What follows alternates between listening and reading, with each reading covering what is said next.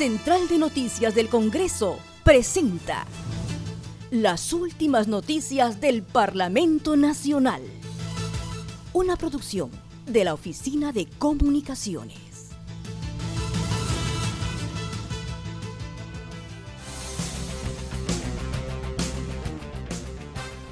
¿Cómo están? Les saludan y Suceda. Hoy es 7 de mayo y estas son las principales noticias del Congreso de la República. Congreso rinde homenaje póstumo a los caídos en la pandemia. El presidente del Congreso, Manuel Merino de Lama, inició la primera sesión virtual dando un homenaje póstumo a aquellos profesionales quienes de la primera línea luchan contra el COVID-19 se va a dar inicio de esta sesión virtual del Pleno del Congreso de la República. Quiero aprovechar en esta oportunidad, día 7 de mayo como día histórico, a los 197 años de estar constituido el Parlamento Nacional, hacemos esta sesión virtual. Quiero comenzar haciendo un homenaje póstumo a todos los caídos en esta pandemia. Pero quiero referir a los médicos, enfermeras, personal de servicio, obstetras, de los policías, serenazgos, las Fuerzas Armadas, Ministerio Público y a la ciudadanía en general. Congreso acepta la renuncia de Mercedes Arauz al cargo de segunda vicepresidenta. Por mayoría, los congresistas aceptaron la renuncia de Mercedes Arauz al cargo de la segunda vicepresidencia.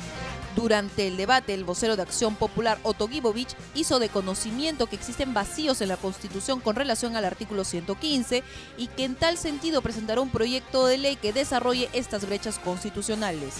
Nadie puede impedir la renuncia de alguien que lo ha solicitado. La vicepresidenta la solicitó hace mucho tiempo. Hago notar, sin embargo, que de acuerdo al artículo 115 de la Constitución existe un al presidente y los vicepresidentes. Por lo tanto, encontramos que existe un vacío en la Constitución y la realidad nos está demostrando que esta situación puede presentarse y eventualmente podría repetirse. Nos faltan cerrar algunas brechas constitucionales y nos faltan también leyes de desarrollo constitucional. Próximamente estaré haciendo llegar un proyecto desde mi bancada a la Comisión de Constitución mientras que el vocero de Fuerza Popular, Dittel Columbus, hizo un llamado a la reflexión sobre los vacíos que hay en la Constitución, en la medida que, como es de conocimiento público, el COVID-19 ya llegó al Ejecutivo.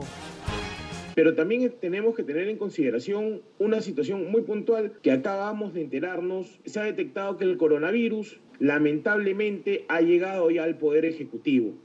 Yo me pregunto y le pregunto a los colegas de nuestro hemiciclo, ¿Qué pasaría si es que lamentablemente los miembros del gabinete o el mismo jefe de Estado tienen que eh, ni siquiera renunciar, apartarse temporalmente de sus funciones? ¿Quién asumiría las funciones, más aún si el vocero de Acción Popular reconoce que hay vacíos constitucionales que deben ser llenados? Esa es una reflexión, señor presidente, que dejo abierta